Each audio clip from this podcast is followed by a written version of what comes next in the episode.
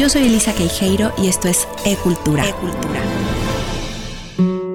De Frida, sus cejas, su mirada, los listones que adornan su cabeza y los huipiles que son México con honra.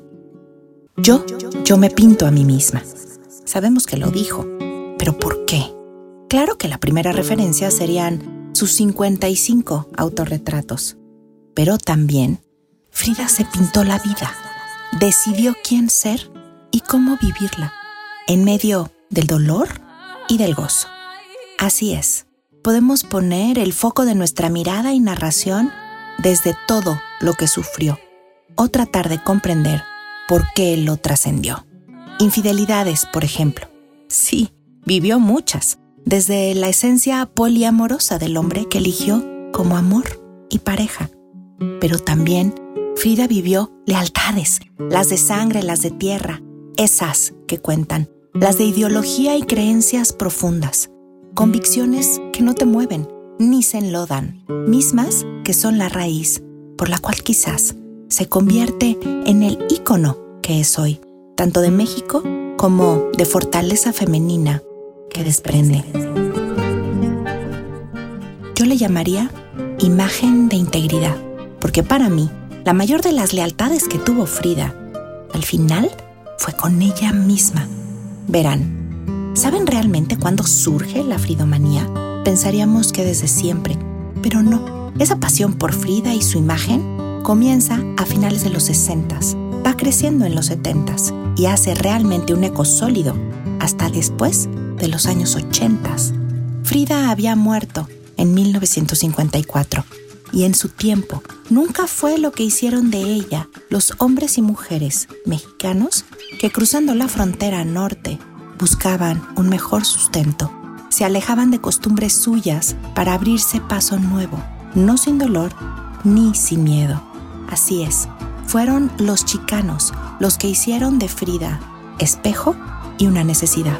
En su corazón religioso iba la Virgen de Guadalupe con su manto protector, algunos chiles serranos escondidos en las cajas, una o dos fotografías, tablillas de chocolate abuelita y la voluntad férrea de lograr un mejor futuro.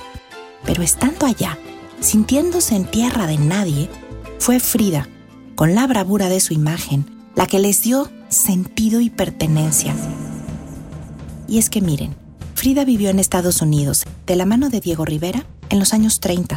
Él estaba en los cuernos de la luna, no solo por contratos y murales suyos que estarían en ciudades como Detroit y Chicago, porque se convierte en el segundo artista invitado a exponer de manera individual, nada más y nada menos que en el MoMA, Museo de Arte Moderno de Nueva York. Antes de él, solo Henry Matisse había expuesto. De ese tamaño era el Diego de Frida en ese momento. Su panzón, como le decía, que la dejaba sola por horas, vaya, por jornadas enteras. Con desdén y orgullo, miraba Frida a los, entre comillas, porque así les decía, gringos, y ni se diga a ellas. Además, en este tiempo se van a sumar tres abortos que le partieron el alma y la muerte de su madre estando lejos. Los cuadros de esta época van a ir dejando uno tras otro la huella de un interior lastimado y la trascendencia a partir de los pinceles y del arte. Dos cuadros suyos en especial dejarán huella de lo que pensaba y sentía en ese momento. El primero, Allá cuelga mi vestido, logrado entre 1933 y 38, en donde un vestido mexicano, el suyo, Está colgado como en un tendedero, entre un WC y un trofeo. La ciudad se ve de fondo, lo mismo con sus rascacielos que con las filas de personas que mueren de hambre sin trabajo. Contraste que ella vivió. Mirada que tenía hacia ellos, Frida ácida y honesta. Como también se muestra a sí misma en el cuadro titulado Autorretrato en la frontera. Aquí hay dos tierras que se dividen o se unen por su imagen en el centro. Una, la de su derecha, tiene raíz y origen. Es tierra fértil de frutos nacionales e historia rica en sus pirámides. La de la izquierda es asfalto y chimenea, industria y rascacielos. Ella mira de frente a quien la ve, vestida de rosa, sus guantes son blancos, lleva un collar de lunas y símbolos, con un cigarrillo en una mano y una bandera sin escudo en la otra. Así se sentía, partida a la mitad, entre los recursos que vienen de unos y la identidad en riesgo por ir más allá. Frente a estos dos mundos, Frida se pintó a sí misma.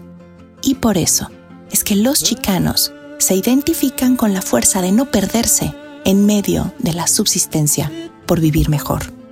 Por eso la tomaron y la hicieron suya. Es gracias a ellos que la mujer Frida Kahlo se vuelve mítica. Los surrealistas en su tiempo, empezando por el mismo André Breton, la admiraron. La invita a París con 18 cuadros a la exposición colectiva llamada Mexique en 1940. Dicen que el mismo Picasso le dijo a Diego frente a sus cuadros, mira esos ojos, ni tú ni yo somos capaces de nada así. Lo que es absolutamente cierto y quedó por escrito fueron las palabras del propio Rivera sobre su mujer.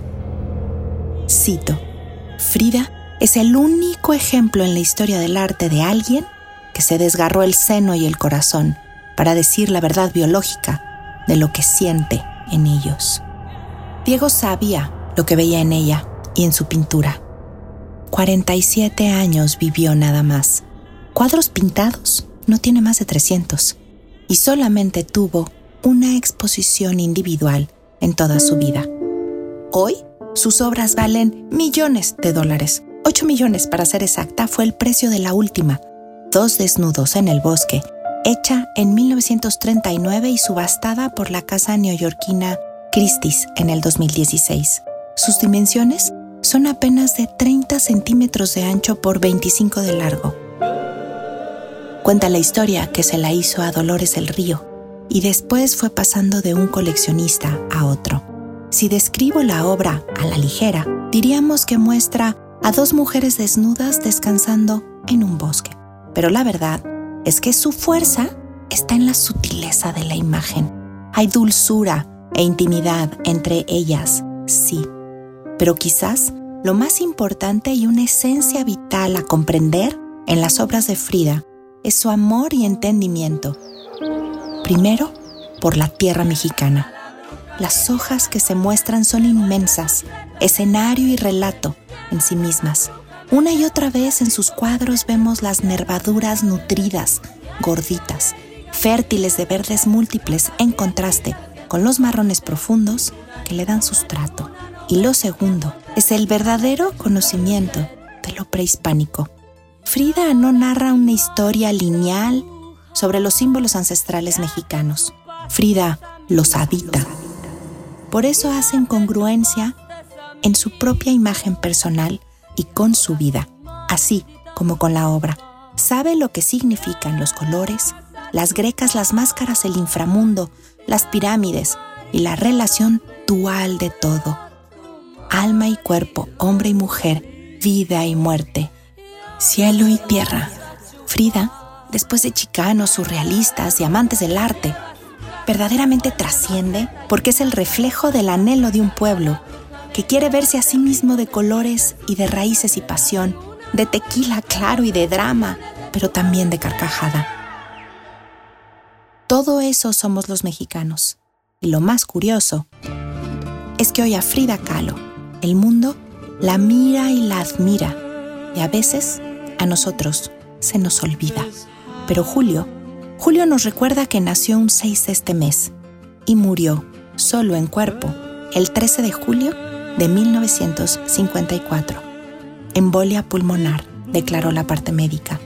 Lo cierto es que amaneció muerta después de un año de muchísimo dolor físico y de espíritu. Le amputaron una pierna, dos internamientos más, y la depresión que hacía presa a Frida, que al mismo tiempo no dejaba de pintar mientras podía, y estaba lista para celebrar uno más de sus aniversarios con Diego.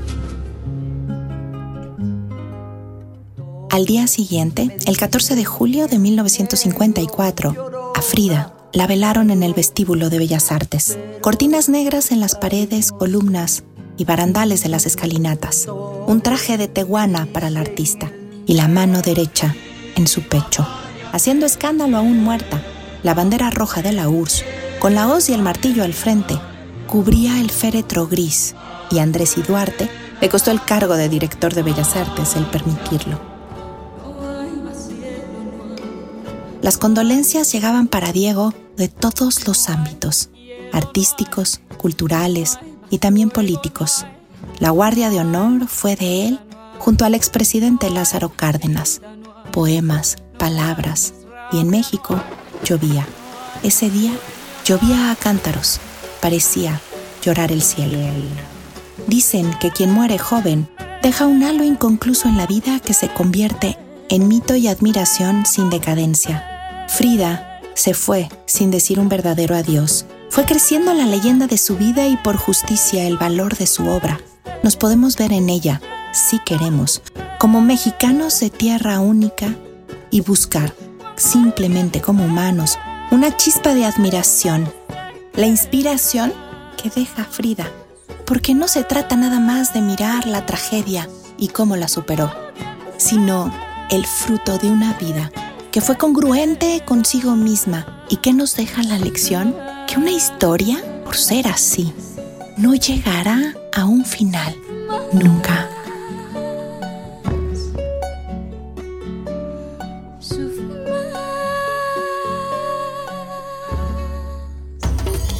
Yo soy Elisa Queijeiro y esto fue Arte con Placer y Cultura con Sentido.